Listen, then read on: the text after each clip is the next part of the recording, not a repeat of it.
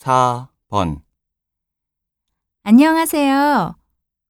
오늘부터 새로 들어온 김민지라고 합니다. 처음 뵙겠습니다. 카페에서 일하는 건 처음이에요? 아니요.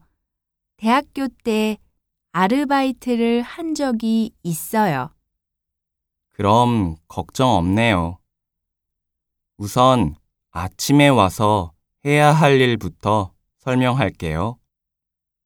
카페의 문을 열기 전에 청소 상태를 확인해 주시고요. 그 후에 오늘의 메뉴를 이 종이에 손으로 직접 써주세요. 저, 그런데 청소는 아침에 안 해도 돼요? 네. 청소는 전날 하니까 아침에는 확인만 해주시면 됩니다. 다시 들으십시오. 안녕하세요. 오늘부터 새로 들어온 김민지라고 합니다. 처음 뵙겠습니다. 카페에서 일하는 건 처음이에요?